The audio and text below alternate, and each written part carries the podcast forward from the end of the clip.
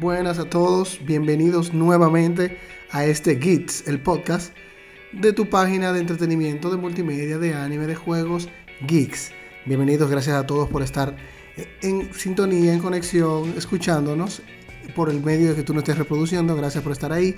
Saben que nos pueden seguir por nuestras redes sociales, Geeks1 en Instagram y GeeksRD en TikTok. Así que gracias por su sintonía. Está aquí su servidor Eliezer Camacho esta noche para hablar de de juegos y de cierto tema con relación a eso. Y mi gran amigo Juan Olmos. Salúdalos, Juan. Buenas noches, camaradas, ¿cómo están? Espero que todos se encuentren bien. Por favor, desde que tú veas este podcast está disponible, compártelo, mándaselo a tu prima, mándaselo a tu primo, a tu abuela, a tu abuelita, pónselo al perro cuando esté dormido. Lo importante es que la comunidad crezca y que el contenido siga floreciendo para nosotros seguir brindando todos nuestros temas interesantes. Así mismo es, así mismo es. Y yo quiero comenzar con una, con una pregunta. Siempre comienzo con una pregunta, pero quiero comenzar con una pregunta. Tú eres de lo que de lo que le interesa las historias de los juegos, de lo que de lo que para ti son un libro, tú eres para adelante al X o para adelante a lo o para adelante a la porque para, que no se sientan ofendidos. Como Mario. Sí, para adelante al X, para adelante a la A, para adelante a la B, porque hay gente que, que, nada más para adelante al X, para adelante al X. Y todo ese, tú sabes que los juegos te dan la opción de skip. Y le dan skip, skip, skip, skip. No pueden ver una historia, no pueden ver una cosa. Ustedes son de los que les interesa la historia, saben lo que pasa, les gusta ver o, nada más quieren tiro en Call of Duty, matar héroes en God of War, eh, Dios en God of War, o hacer lo que sea. Tú sabes, tú sabes que eso también depende de tu humor del día. Porque, por ejemplo, llegas del trabajo, ves, tuviste un día de perro, una reunión que no te fue muy bien o lo que sea. Tú quieres llegar a tu casa, agarrar un AK-47 y reventar pila de usuario.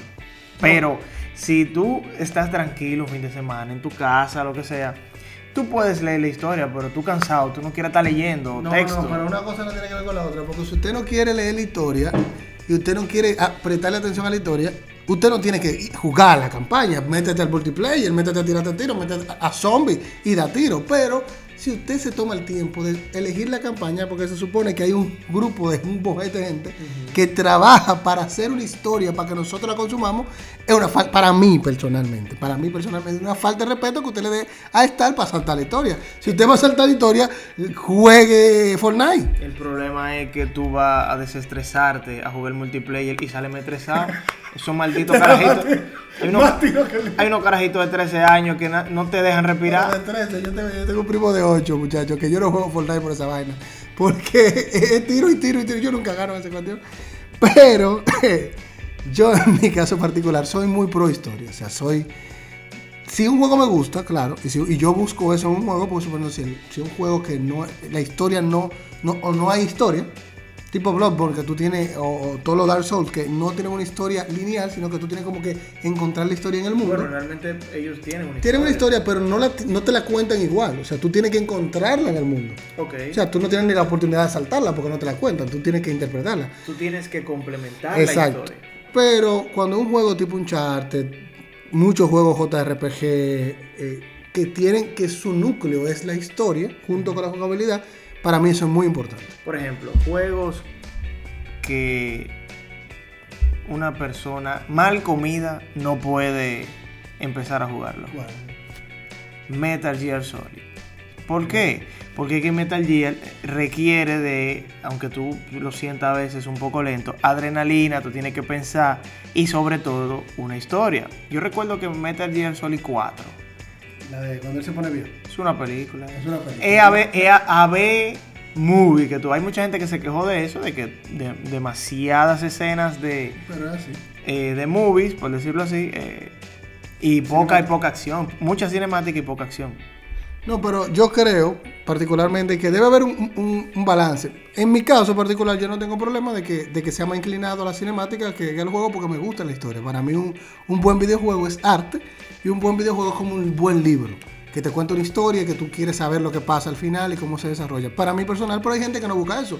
Gente que busca su juego, su jugabilidad. Entonces por eso entiendo que debe haber una, una relación eh, equilibrada entre una y otra. Pero eso nos lleva a nuestro gran dilema de, este podcast, que es los juegos de servicio free to play.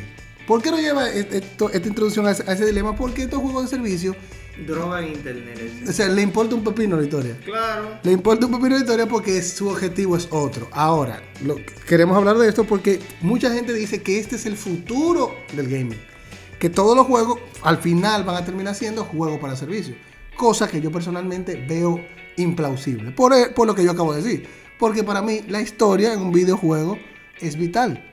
Y yo creo que como yo, decenas, miles y centenas de miles, pero de jugadores, para lo- la historia en los videojuegos es importante. ¿Qué tú crees? Orlando? Eh, realmente estoy de acuerdo contigo, pero vuelvo y digo, eso va a depender el humor que tú tengas en ese momento, cómo, cómo tú te sientas. ¿Por qué?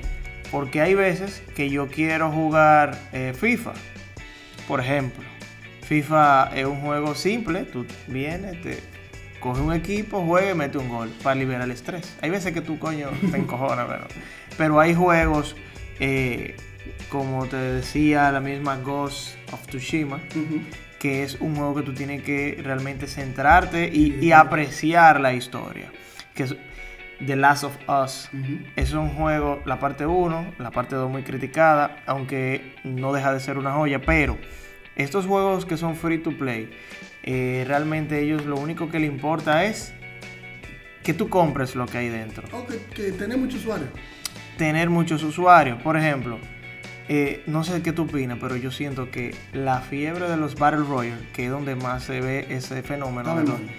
está mermando. No sé si es eh, o por el tema de, de nuevo, que ha se ha globalizado, que ha crecido, Que hay muchos. hay muchos, o es el tema de que se están volviendo populares otro tipo de juegos. Mira, eh, te voy a decir una cosa. Yo opino que lo más importante en un videojuego es la historia, para mí particularmente.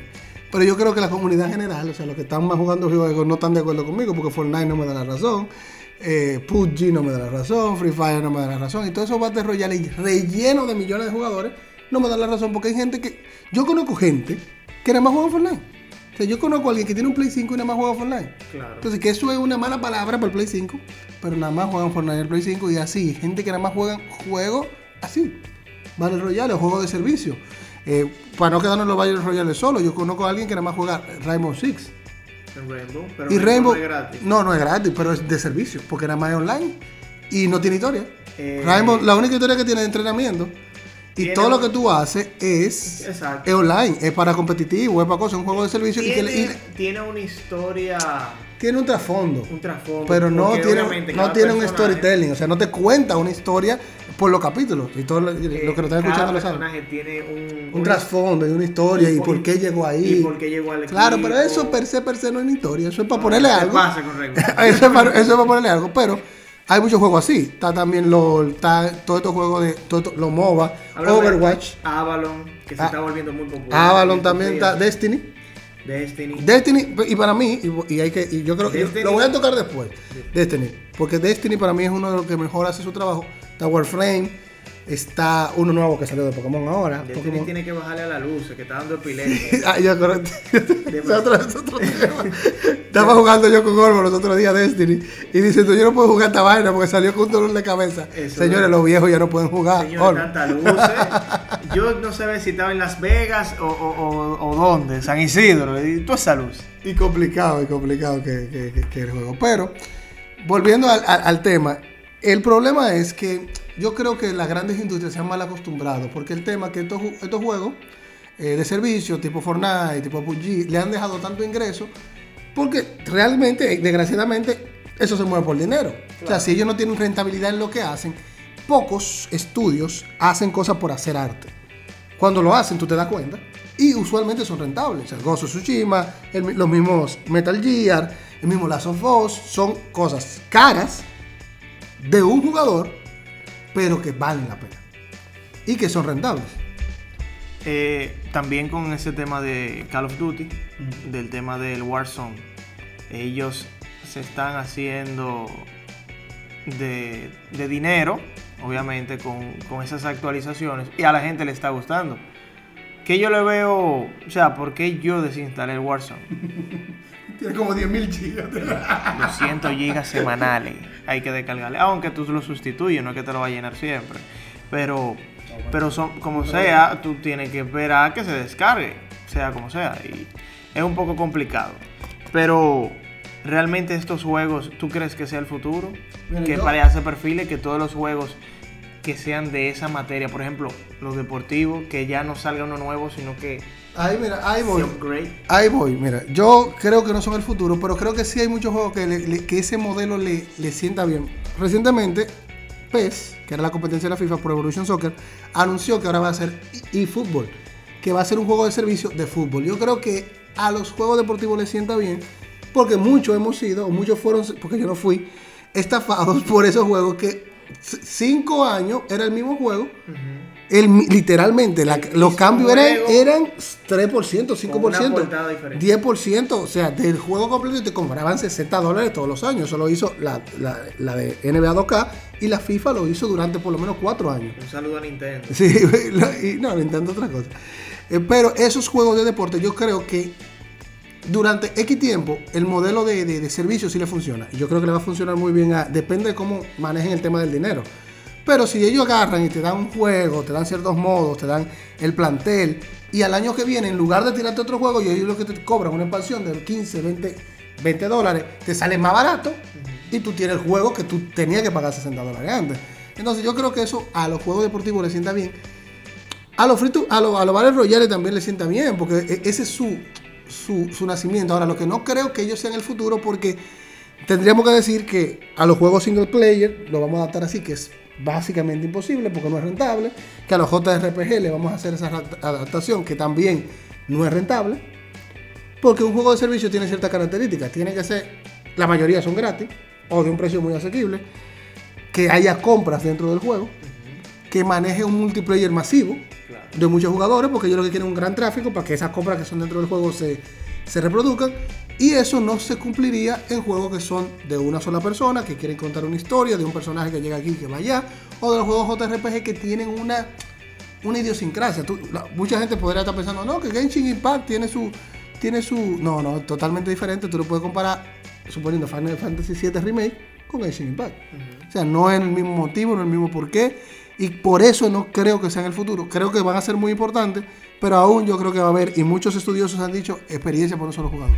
Yo considero que las compañías de desarrollo de videojuegos deberían de ir pensando, perfilando sus productos hacia ese de- destino. ¿Por qué?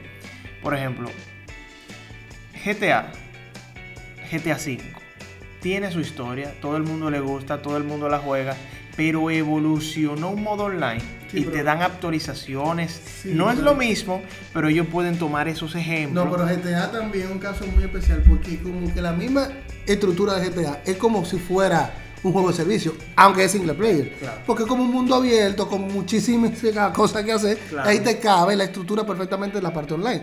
Eso es GTA, pero ah, tú no te puedes imaginar un Charter 4 bajo esa premisa. No, pero Uncharted tiene un modo online. Sí, que no se hizo popular. Pero, que no.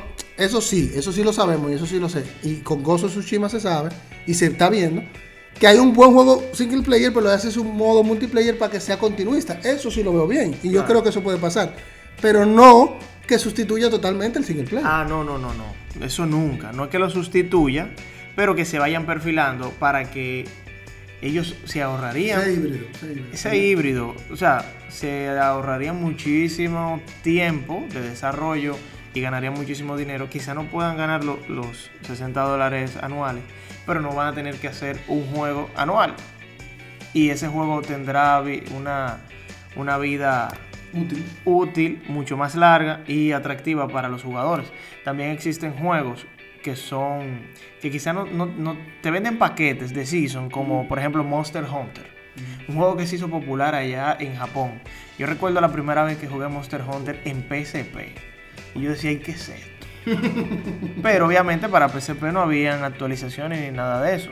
Luego ese monstruo, Japón lo trajo para acá. Y ha evolucionado de una forma tal que ya Nintendo lo, lo, lo, anidó dentro de sus garras y, tiene un juego que se ha vuelto muy popular. Eh, ellos incluso ya tiraron, bueno, no, sé, no es que es nueva, pero ellos tienen una versión de su consola con el skin de, Monster, Hunter. O sea, es un monstruo de Nintendo. Eh, yo creo que se puede perfilar perfectamente muchos juegos.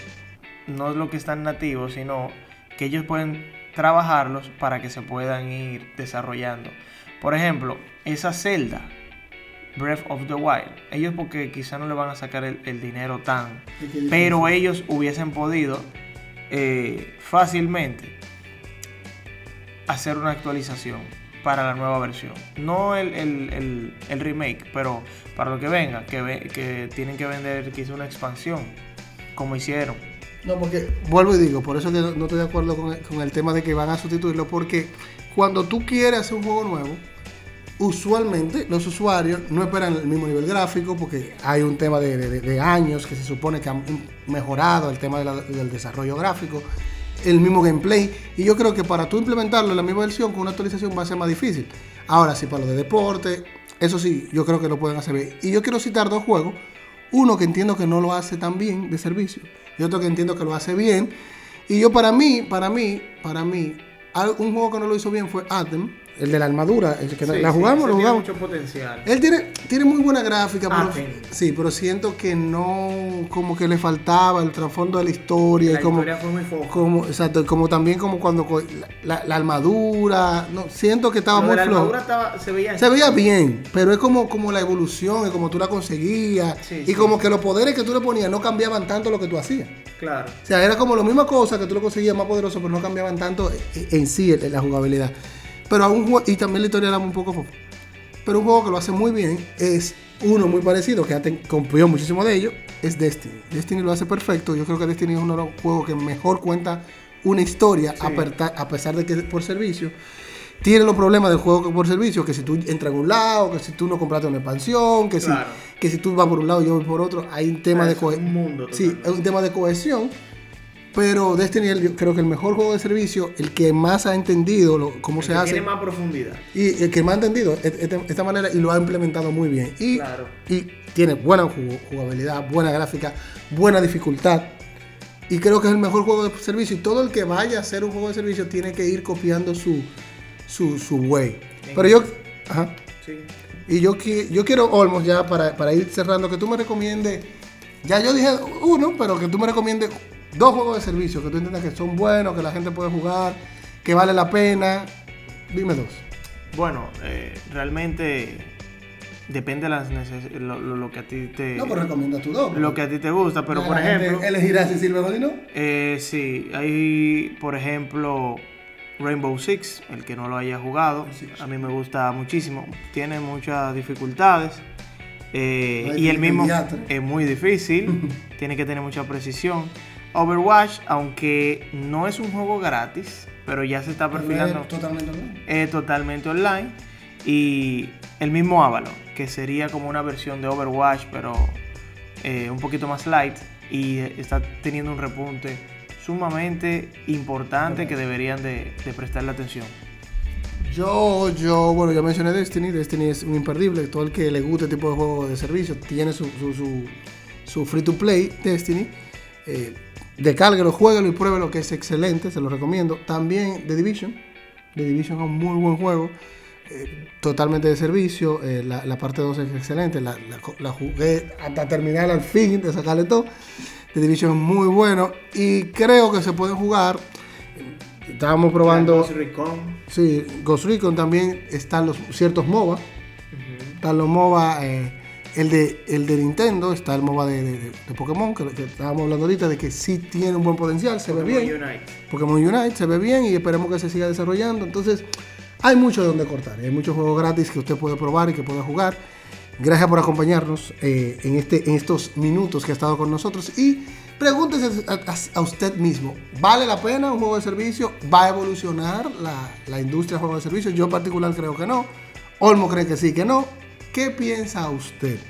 Puede dejarnos comentarios, puede escribirnos, puede escribirnos en nuestras redes sociales y también puede decirnos de qué tema usted quiere que se hable, de qué cosas quiere hablar Y ya Olmo se va a despedir de ustedes para ir cerrando esto. Gracias por acompañarnos este rato agradable. Eh, no olvides compartir, seguirnos en nuestras redes y comentarnos en las cajas de comentarios de todas nuestras redes sociales. Muy importante, tu comentario nos va a ayudar a crecer muchísimo y también nosotros lo tomamos mucho en cuenta.